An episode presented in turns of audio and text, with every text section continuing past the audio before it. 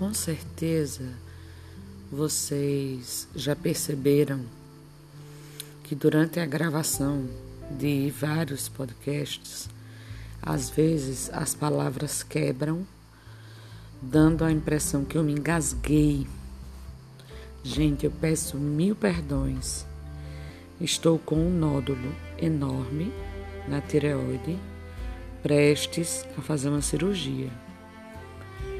Só que não é por causa dele que eu vou deixar de gravar.